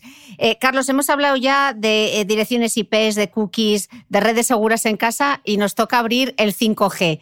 ¿Qué es el 5G y por qué siempre es la madre de todas las teorías conspiparanoicas que incluso puede llegar a estar en las vacunas de la COVID. Bueno, el 5G es la quinta generación de, redes móviles celulares o de nuestro teléfono móvil, ¿vale? Hace ya mucho de la primera generación. La primera generación era, se decía que era, bueno, era analógica y la segunda generación fue digital. GSM, y ahora estamos acostumbrados a usar sobre todo 3G y 4G, y 5G es un, un paso más. 5G además es un paso más un paso muy grande. Yo diría que es un paso más grande que un mero salto de generación. Normalmente estamos acostumbrados que cuando cambiamos de generación es como, no va a ir más rápido todo en el móvil. ¿no? Es como la idea que tenemos, ah, voy a poder descargar más rápido. Pero 5G va más allá, aunque la publicidad que recibimos normalmente es voy a poder descargarme toda la temporada de la serie favorita en 10 minutos o en 2 minutos. Bueno, ¿cuál es la utilidad de bajarme una serie en 2 minutos? Realmente es poca, porque si voy a tardar en verla 10 horas, no necesito bajarla en 2 minutos. Pero 5G va más allá porque su principal, o el caso de uso que yo creo que va a marcar una diferencia 5G no es tanto el caso de uso de, de nosotros como personas usando directamente un dispositivo conectado a 5G. Es más las posibilidades que abre a lo que se llaman los verticales o las industrias. El 5G va, por ejemplo, facilitar, debido a su muy baja latencia, el, el tiempo que tarda desde que yo mando algo hasta que llega al destino, muy, muy, muy, muy pequeño, y además puede llegar a tener una fiabilidad muy alta, es decir, que se pierdan muy, muy, muy pocos mensajes. Y eso es crítico, por ejemplo, para la industria conectada. En la industria hay un montón de, elementos de robots conectados. Con esto vamos a poder controlarlos remotamente.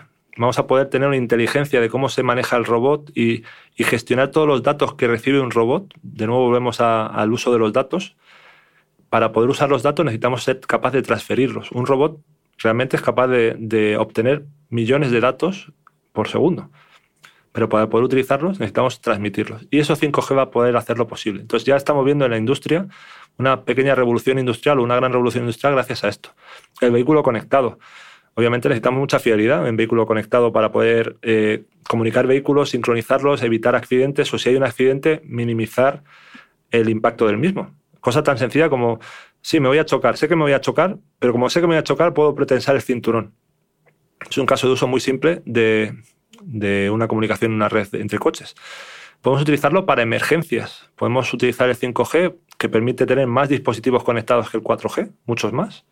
Podemos utilizarlo para monitorizar a pacientes con una cierta patología y si detecta algo, avisar al servicio de emergencias de manera automática. Podemos dotar de herramientas adicionales al servicio de emergencia como realidad virtual, realidad aumentada, cosas que con 4G no, no hay ancho de banda, no hay capacidad suficiente para, toda esa información. Entonces, 5G para mí es una revolución no tanto en lo que vamos a ver nosotros como usuario final, sino en todo lo que va a habilitar a nuestro alrededor. Todas las cosas que va a permitir, ¿no? Sí, va a ser una puerta a, innovaciones tecnológicas antes no posibles, a soluciones tecnológicas antes no posibles.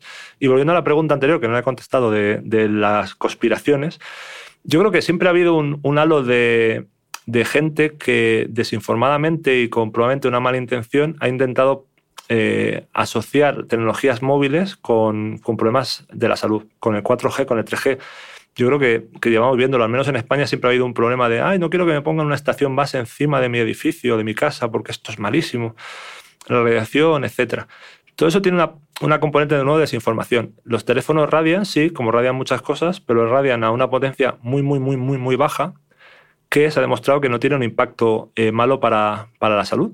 Entonces, todas estas teorías de que el 5G es malísimo, radia, nos va a entrar no sé cuántas enfermedades, no están, ninguna de ellas está basada en ninguna evidencia científica. 5G emite una potencia pequeñísima que no tiene impacto, se refleja normalmente en, nosotros, se rebota y, no, no, tiene un mayor, un mayor efecto. Mm. Entonces, teorías, bueno, siempre se, se aprovecha el, la aparición de algo nuevo para intentar alguien sacar rédito de alguna forma, y en este caso, desinformar. Mm. ¿Qué otras hablabas? Que el 5G va a permitir otras innovaciones tecnológicas que hasta ahora eran casi imposibles, ¿no? Un poco de ciencia ficción.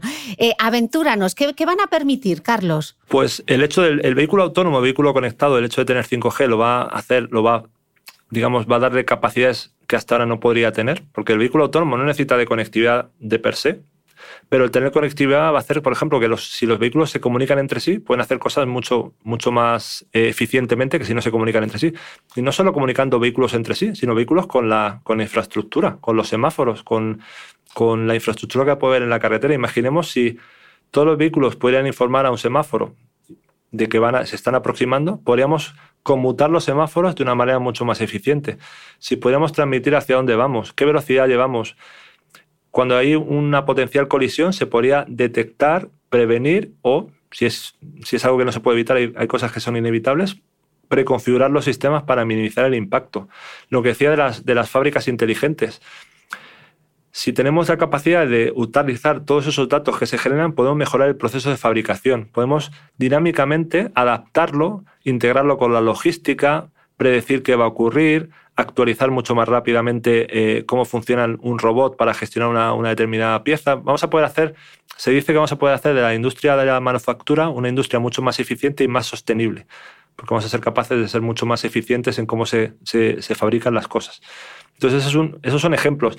El ejemplo de la salud, nosotros hicimos una experiencia con el servicio de ambulancias de, de Madrid, en el cual permitíamos detectar que a alguien le pasaba algo, tenía un paro cardíaco, avisar a una ambulancia sin que hubiera ningún testigo implicado, que llegara directamente a la ambulancia más cercana y que cuando llegara la ambulancia los, los médicos tuvieran unas gafas de radio aumentada mostrando información sobre el paciente en tiempo real. Todo eso a través de 5G. Eso con 4G no es posible no podemos hacerlo. Entonces, imaginemos la potencia que tenemos de poder, sin que haya nadie que llame, que muchas veces en, las emergencias hoy en día se basan en que alguien llama. Ha pasado algo y llama.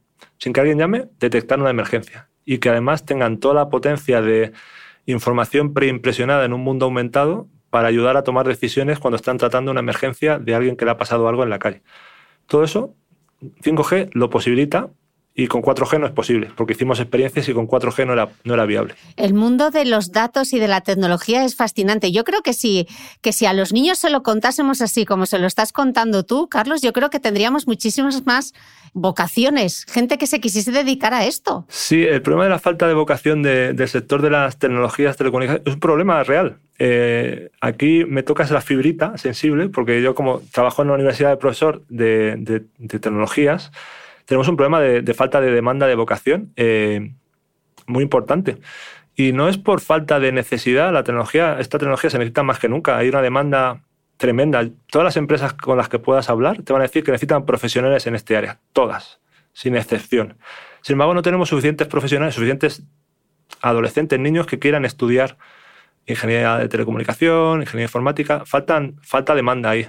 Y también es muy importante, falta mucha demanda de, niñas. Ese es otro problema que, tenemos que, fomentar, que por motivos históricos, aunque vamos mejorando poco a poco, queda muchísimo por hacer en mejorar la, demanda de este tipo de profesiones en, en, las niñas. Quizá porque se desconoce, ¿no? Porque todas estas aplicaciones que nos estás contando ahora, al final les llega, saben que es así, que estudiando mm, la aplicación práctica de eso que están estudiando puede ser pues eso, crear una herramienta que permita hacer un diagnóstico con unas gafas de realidad aumentada, ¿no? Es que me parece fascinante. Yo creo que falta de... Hay, tanta información hoy en día que hay, información que no llega. Y hay modas también. Eh, ingeniería de telecomunicación, que es lo que yo estudié, cuando yo lo estudié, eh, era una carrera muy de, muy de moda. Ahora no lo es. Y supongo que volverá, ahora ahí, ahí están más de moda carreras más fundamentales que cuando yo estudié no lo eran. Las carreras más fundamentales, eh, física, no era una carrera muy atractiva hace 20 años y ahora lo es. Y yo creo que hay una parte de, modas y una parte de, con tanta información se pierde un poco el, eh, algunos mensajes. Y es cierto que es que la tecnología la usamos todos los días. Para casi todo lo que hacemos hay un elemento tecnológico. Entonces, la demanda y, la capacidad de innovar y de hacer cosas nuevas es, es casi prácticamente ilimitada. Pero por algún motivo no estamos llegando ahora. Innovación, qué importante. Eh, vamos a meternos ahora en el mundo de la, aunque lo hemos estado mencionando a lo largo de la entrevista, las redes sociales y las aplicaciones, ¿no? Porque a veces el peor enemigo de nuestra seguridad, como hemos visto, y de nuestra privacidad somos nosotros mismos, ¿no? Porque nos descargamos muchísimas cosas sin saber de dónde provienen, dejamos nuestros datos en cualquier sitio de Internet, aireamos nuestra vida privada en redes sociales y a veces de manera inconsciente, por ejemplo, compartiendo nuestros entrenamientos eh, a través de las, de las aplicaciones móviles. Eh, cuando nos descargamos una app, ¿qué recomendaciones nos darías para nuestra seguridad, Carlos? ¿Qué hay que tener en cuenta? Si nos descargamos una app desde el móvil, eh, yo creo que lo fundamental es, primero, siempre descargarla de un mercado, un market fiable, normalmente eso va a ser por defecto porque va a ser el, el mercado de nuestro, de nuestro fabricante, digamos, del, del, móvil. Y por otro lado, intentar descargar aplicaciones siempre de, digamos, de fabricantes o desarrolladores reputados. ¿Qué significa reputados? Es decir, yo me tengo que bajar eh, la aplicación de mi banco. Pues de mi banco, va a ser mi banco el que me diga qué aplicación me debo bajar. Me debo fiar, eso está bien tengo que bajarme la aplicación de mi plataforma de, streaming que utilice o las que utilice. me va a llegar el enlace, va a saber cuál es, no hay, no hay duda. La duda es más con las aplicaciones, digamos que yo busco. Quiero una aplicación que me permita, eh, pues eso, registrar la actividad física que hago en el día. Y hay tropecientas. Intentemos mirar el número de reviews que tiene, un poco eso nos va a dar una cierta idea de reputación. Y luego cuando lo instalemos, si el sistema operativo que utilizamos nos pide, nos dice qué va a hacer con, qué permiso requiere esa aplicación, fijémonos en que no haya nada raro. Es decir, hay veces que, hay veces que nos piden cosas un poco raras que dices, ¿para qué será esto? Y bueno, yendo al detalle puede encuentra uno la, la razón, pero hay otras que dirás, ¿por qué necesita a mejor acceder a mi agenda telefónica esta aplicación? Pues a lo mejor no lo necesita, pues voy a buscar otra que no lo necesite. ¿Vale? En general, esas son las recomendaciones principales. Es cierto que hay pocas aplicaciones realmente maliciosas que estén en un mercado, en un market oficial. Lo que hay muchas que, que nos, digamos, nos llenan de publicidad y nos llenan de, de, cosas que no queremos. Porque, ¿qué pueden hacer con nuestros datos? Nuestros datos al final son, son dinero. Eso, el, nuestros datos es información, información es dinero. Entonces, la gente va a querer utilizar esos datos para hacer un perfil nuestro y poder vendernos cosas que nos interesen más para poder vender más cosas. Al final eso es un poco el, fin final de, todo, es hacer un perfil nuestro. Igual que hay que las empresas de seguros llevan, llevan años haciendo perfiles nuestros para saber qué precio nos van a dar, y es así, es un hecho, pues ahora las empresas que venden cosas también quieren tener un perfil nuestro. Quieren tener un perfil nuestro para poder vendernos algo más, pero el perfil se aplica a todo. Las empresas de, seguros, eh, o sea, empresas sanitarias, van a empezar o están haciendo ya un uso cada vez mayor de información nuestra, de nuestros hábitos, para adaptar el precio y condiciones de la póliza. Entonces, toda esa información es dinero. Una es la que le damos nosotros gratuitamente o en base a algún intercambio a nuestra empresa de seguro médico, a nuestra empresa de lo que sea. Y otra es la que terceros le venden a esas empresas para, para tener más información sobre la población y a quién, a, a quién orientar sus campañas de publicidad. Al margen de lo que hemos hablado de la desinformación mm. que también hemos comentado antes. Esto me parece particularmente importante, Carlos, sobre todo con las aplicaciones que tienen que ver con la salud, ¿no? ¿Cuánta información compartimos? Estoy pensando incluso aplicaciones que te hacen un tracking de tu ciclo menstrual. ¿Qué uso están dando de esos datos, no? De tu fertilidad. No sé, hay que, hay que mirarlo, hay que, leérselo. Hay que leerse la letra pequeña, sí, porque bien utilizado toda esa información anonimizada y utilizada solo por a quien se la damos, es decir, garantizando que no sea un tercero, eso está, vamos, quiero decir, es una potencia de, de darnos, de, de, darnos servicios mejores importantísima y de, de entender qué necesitamos. Pero claro, si se la damos a un tercero que ni siquiera somos conscientes, pues ahí estamos muy desamparados. Y hay información de todo tipo. Es decir, es que el ámbito de salud es todo. Podríamos saber qué patologías tenemos. Imaginemos que vamos a pedir trabajo y esa empresa sabe qué patologías tenemos o cosas que, que no es legal que nos pregunte. Y a lo mejor las ha obtenido en base a que hay un tercero que es capaz de venderles información porque la tiene y la ha obtenido de manera, digamos, uniendo fuentes de información y de manera legal porque hemos dado permiso en esa letra pequeña de úsese esto. Entonces es, es importante tener en cuenta que, de nuevo, las miguitas que dejamos, hay que saber que las dejamos y, y las que no queremos dejar, evitar dejarlas. Mm. Carlos, voy a, voy a abrir un melón, eh, prepárate. Eh, ¿Cuánto sabe de nosotros Facebook y qué puede hacer con nuestros datos? Pues Facebook sabe mucho, sabe mucho de nosotros, incluso aunque... Eh, iba a decir, bueno, Facebook no Meta ahora. Sí, sí, Meta, Meta. Pues puede saber mucho de, en base a lo que hemos mencionado antes, el traqueo que hace de diferentes formas. Facebook tiene por un lado su aplicación Facebook y todos los botones de me gusta que vemos en Facebook en millones de sitios web. Entonces, si nosotros somos un usuario de Facebook, cada vez que vamos a una paginita que tiene un me, gusta o un compartir en Facebook, Facebook, si hemos aceptado las cookies, sabe que hemos visitado esa página y que, que hemos estado haciendo. Entonces, imaginaos la cantidad de cosas que sabe. Luego, además, Facebook sabe lo que hacemos en su propia red, interactuando con otros usuarios, qué tipo de perfiles nos interesan, qué pues, me gusta el fútbol, o me gusta el baloncesto, o me gusta eh, las carreras de coches, o me gustan las carreras de caballos. Todo eso lo sabe porque interactuamos con ciertos tipos de grupos.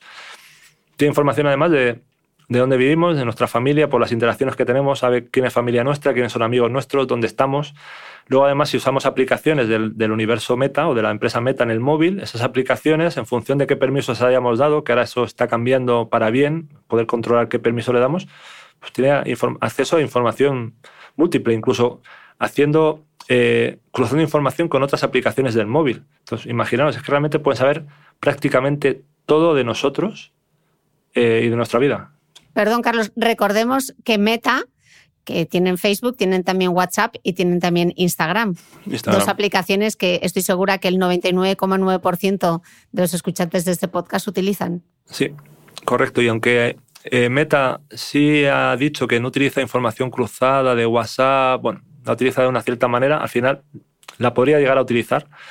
Y imagino la cantidad de información que tiene ahí. Grupos con los que hablamos, gente con la que interactuamos, al final, con, con nuestros grupos de WhatsApp o nuestros contactos de WhatsApp, Instagram y Facebook, realmente podemos hacer un mapa de nuestras relaciones sociales, hábitos, enfermedades, gustos, total. Si es que saben más casi que si nos preguntan a nosotros. A Yo creo que cogemos mismos. el perfil de datos, cogemos el perfil de Facebook y decimos, "Ah, es verdad que esto me gustaba, que esto hace 15 años lo hacía. Y no somos casi ni, no- ni nos acordamos casi. ¿Y de dónde viene el conflicto entre Apple y Facebook? Viene un poco de, de la gestión de la privacidad. Apple ha sacado la bandera de yo lucho por la privacidad de los usuarios, hago todo lo posible, no intento minimizar el- el- la información que se, que se puede utilizar de los usuarios. Y claro, Facebook, su modelo de negocio principal es usar esos datos. Entonces Apple está poniendo trabas en su sistema operativo, en las aplicaciones, qué cosas pueden hacer las aplicaciones. Y Facebook no le, ha gustado y tienen ahí una batalla un poco. Uno puede hacer un... Al final, a Apple para su modelo de negocio eso no le hace falta y por eso puede presionar por ahí. Para Facebook su modelo de negocio se basa en eso fundamentalmente. Entonces hay un conflicto de intereses entre empresas grandes. Y es cierto que yo creo que, que Apple está luchando un poco por mejorar la privacidad de los usuarios y habrá empresas que se tendrán que adaptar. Las cookies van a desaparecer en... eh, Ya ha habido navegadores que, por ejemplo, van a decir que las cookies no las van a soportar dentro de unos años, entonces se tendrán que, que eh, reinventar. Al final, Mm. lo que enseña también la historia de la tecnología es que cuando pones una barrera o un problema, surge una solución que lo, digamos, que, que lo solventa o, o que lo rodea. Entonces, Mm. Facebook y las empresas que hacen negocio de publicidad focalizada se inventarán otras formas de, obtener esa información de los usuarios. Mm.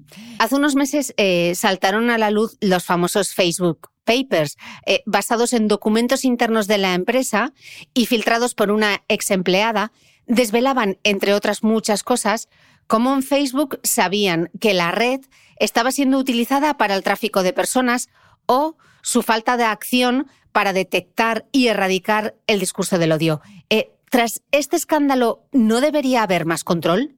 El tema del control de Internet es una pregunta muy, muy, muy delicada, porque Internet siempre ha hecho gala de ser un entorno eh, más o menos libre y poco controlado, y yo creo que, que hay empresas grandes que deberían tener un control adicional, porque tienen un poder, ya se ha demostrado con Facebook, un poder muy determinante en determinados eventos, pero no soy capaz de decir cómo debe ser ese control, porque cuando metes control es muy, es muy difícil saber dónde paras, hasta dónde llegas, con quién, con quién no.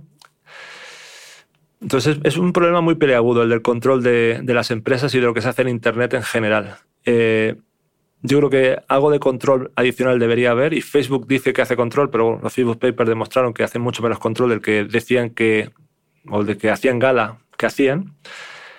Pero es muy difícil porque además son empresas internacionales. ¿Quién controla Facebook? ¿El gobierno de Estados Unidos o quién lo hace? Al final lo que ocurre con las empresas es que cada legislación pone multas y se adaptan un poco o pone regulaciones, se adaptan a la legislación local. Pero ¿cómo controlas Facebook como plataforma global?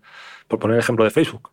Es Mm. muy, muy, muy complicado. Internet, como tiene esa característica descentralizada, es muy difícil ponerle también regulaciones globales, porque es imposible. Tienen que ser regulaciones locales en cada gobierno. Hemos hablado de grandes empresas tecnológicas como Amazon, como, como Apple, estábamos hablando ahora también de Meta, de Facebook, pero no hemos mencionado eh, las grandes plataformas de distribución de contenido tipo Netflix o Spotify.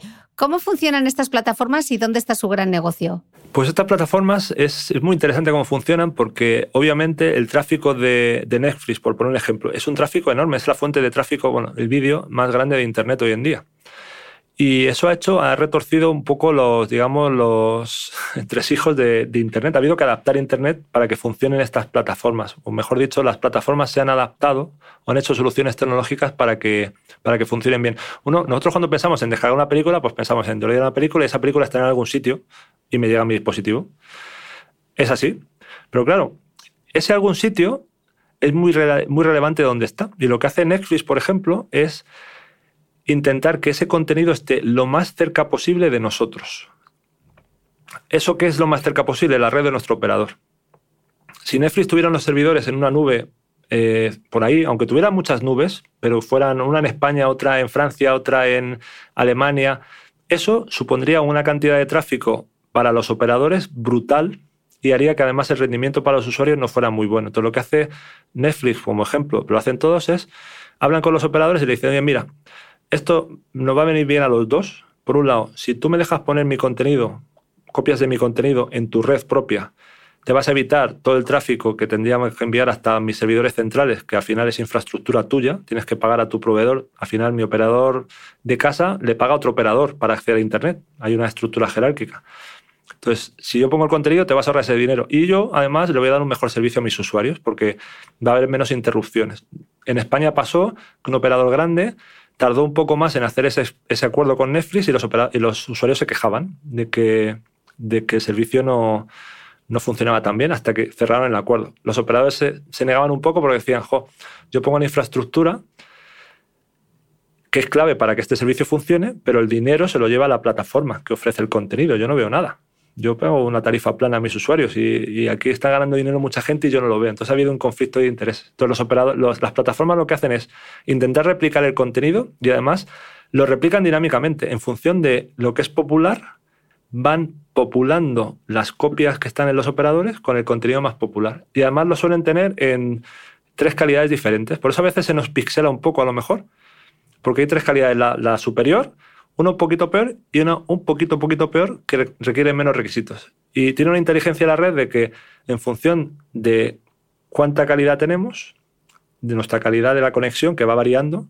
se nos ofrece un vídeo u otro, de forma que al menos no se pare. Podemos perder algo de calidad, pero no se para. Interesante. ¿Y los datos que tienen de nosotros? Porque al fin y al cabo, Netflix sabe si te ha gustado Emily en Paris, ¿qué quiere decir eso? Si te gustan más las películas de acción. Tiene bastante información eh, sobre tu perfil, ¿no? Y Spotify igual, con la música que escuchas eh, los podcasts que escuchas, la publicidad que te pueden targetizar o el uso que pueden hacer de tus datos, ¿no? Sí, el modelo de Spotify, el modelo de publicidad obviamente tiene que ver con, el tipo de música que escuchas y, los podcasts, que es una parte del negocio de Spotify muy grande ahora, comparado con, otras plataformas. Que aclaro, que no para los podcasters. No, sí, sí, no. Como siempre, no para los podcasters, no. Pero para ellos sí supone un diferenciador frente a otras plataformas. Para, en caso de Netflix, lo que es importante es que sus producciones las adaptan en función del contenido que gusta a los usuarios, aparte de lo que nos, eh, de lo que nos digamos, sugieren. Netflix no debemos olvidar que fue una empresa que empezó como un videoclub, que mandaba vídeos por correo.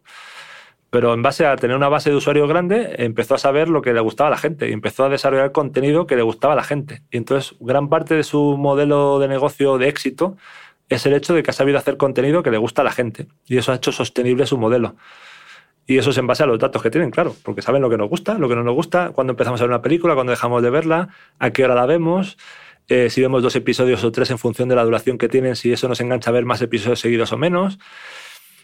Todos esos son datos utilizados para, para, ofrecernos más producto, para que consumamos más. Todo está orientado a consumir más, consumir más, consumir más. Claro, pero qué amenaza para la cultura ¿no? y para la diversidad. Sí, porque al final eh, nos hacemos un poco vagos, entre comillas, o sin las comillas. Nosotros abrimos la aplicación de nuestra plataforma y muchas veces se nos sugiere contenido y decimos, ah, pues voy a ver esto. Y, lo veo y no hago una búsqueda un poco más informada o ah, más, digamos, concienzuda de, de tipo de contenido. Y terminamos viendo un contenido muy muy fácil de digerir, entre comillas, contenido de este de que lo tienes ahí de fondo, pero sí, es un problema para la cultura porque al final terminamos haciendo máquinas de consumir contenido hecho solo para ser consumido sin ninguna otra motivación adicional. Mm.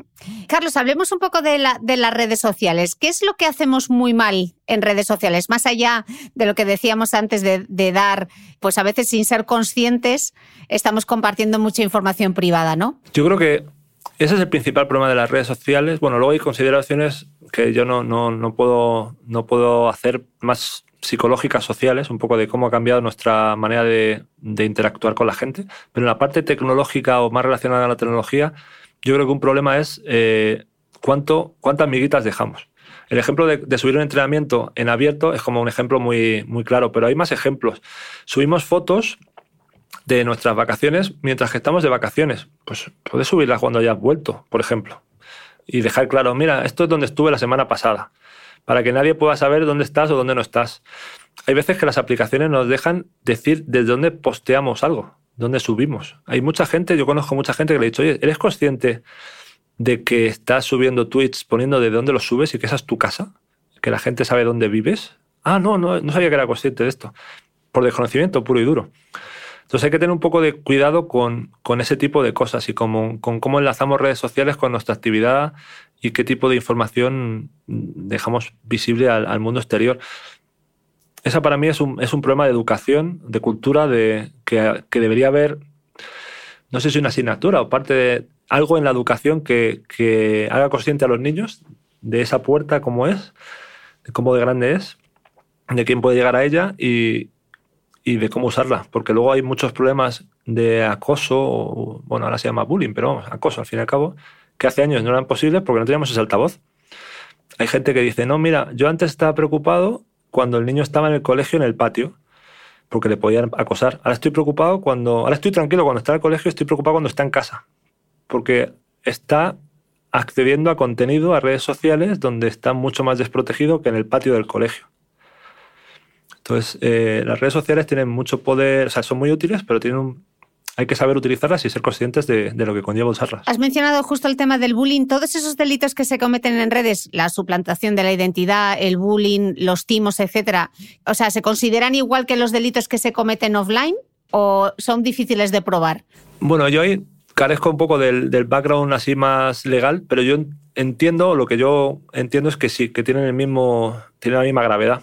Hay, algunos que son más fáciles, obviamente, si se pueden demostrar, pero la policía tiene una unidad de, crimen digital, no sé el nombre que tiene exactamente, no es así, muy potente, en la que puede demostrar ese tipo de cosas. Entonces yo animo a todo el mundo, si hay alguien que sufre algún tipo de acoso, amenazas, insultos por redes sociales, que denuncie, porque eh, eso no es algo que diga, ah, no, como me, están acosando por redes sociales no puedo hacer nada. No, sí, sí puedes hacer.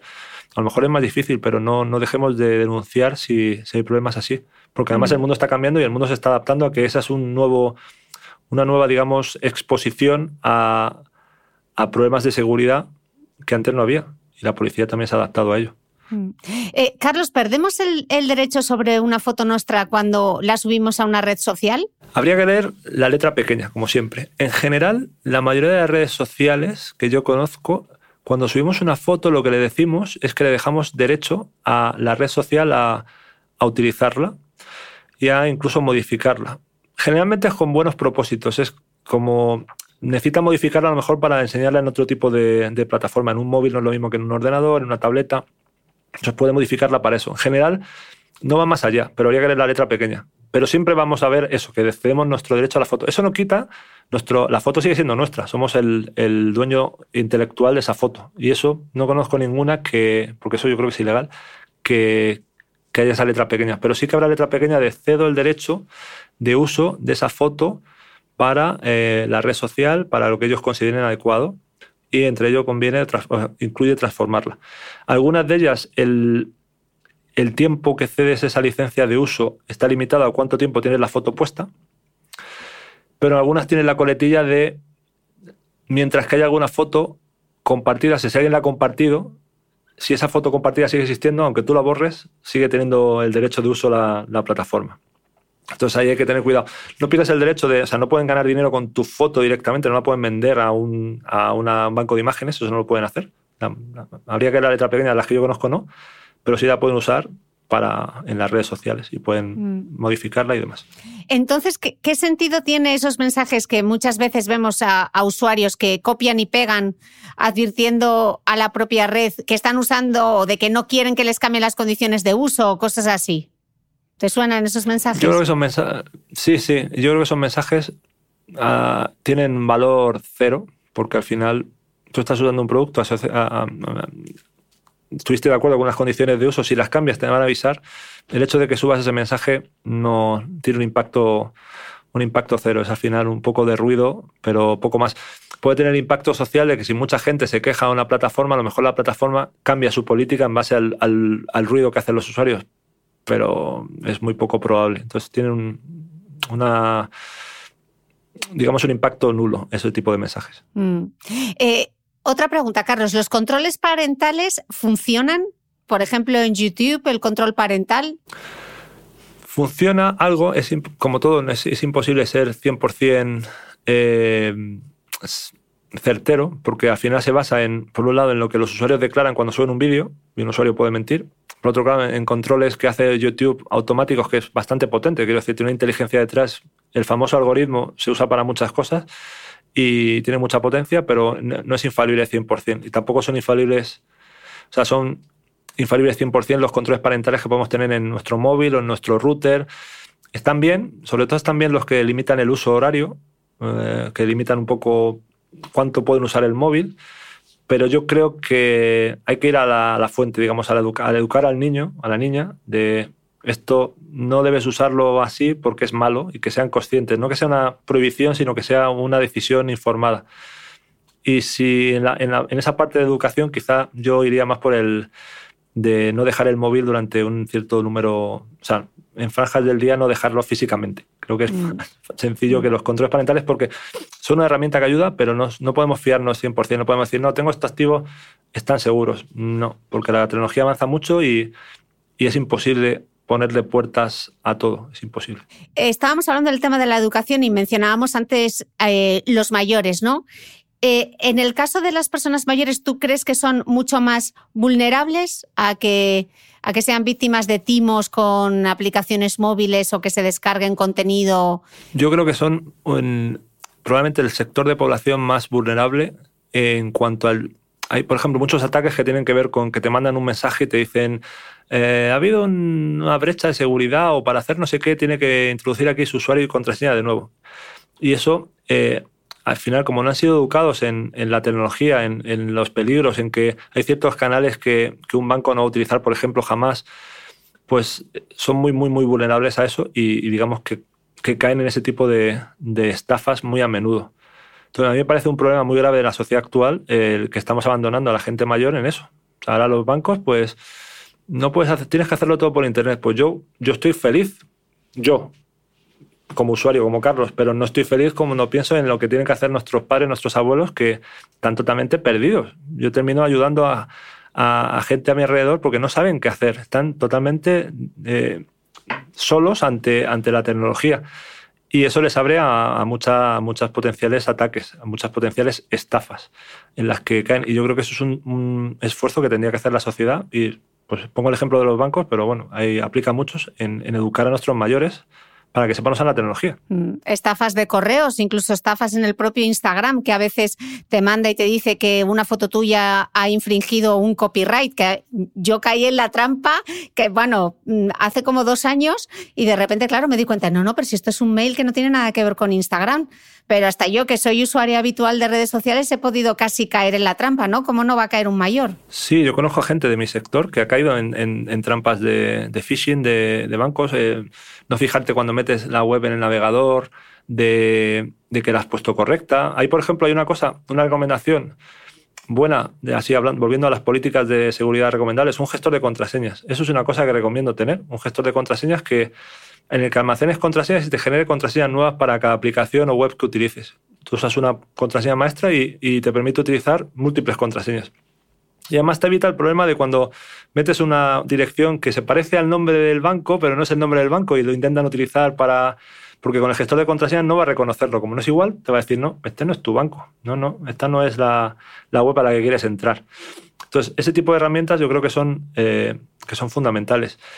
Y las estafas es que hay multitud de estafas. Yo recibo dos, tres veces al año eh, intentos de estafa de un mensaje de móvil, un mensaje de una empresa de paquetería que te dice, no, es que tienes que pagar un euro para recoger esto.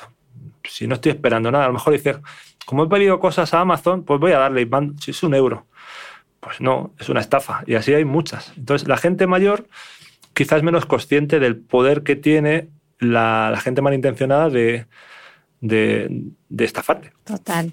Carlos, llevamos casi una hora y media y tengo una parte muy importante que te quiero preguntar, que es la Web 3, para que nos expliques qué es el blockchain, qué son las criptomonedas, qué es un NFT, qué es el metaverso, pero me lo voy a reservar para la mi newsletter para mi newsletter a micrófono cerrado, que quien no esté suscrito, le invito desde aquí a que, a que se suscriba. Así que te voy a despedir desde el podcast y nos vamos a encontrar en un minuto y medio en ese otro universo que es el de la newsletter. Así que eh, gracias, Carlos, porque ha sido fascinante. Hemos hablado de educación, de decisiones informadas, de cultura digital y todo esto por una conversación en Instagram por un cable Ethernet. ¿Quién lo hubiese pensado? ¿Quién lo hubiese pensado? Pero ha sido, uh, me lo he pasado muy bien. Muchas gracias por, por, tener esta conversación.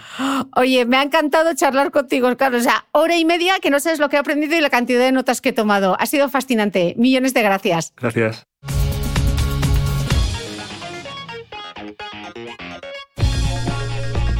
No olvides que todas las notas de este capítulo están en mi blog de beautymail.es. Además, si no quieres perderte ninguna entrevista, suscríbete a el podcast de Cristina Mitre en tu reproductor de podcast habitual. Y un último favor, si me escuchas en Apple Podcast o en Spotify, regálame una reseña, porque así ayudas a que este podcast siga creciendo. Muchas gracias y nos escuchamos de nuevo el próximo domingo.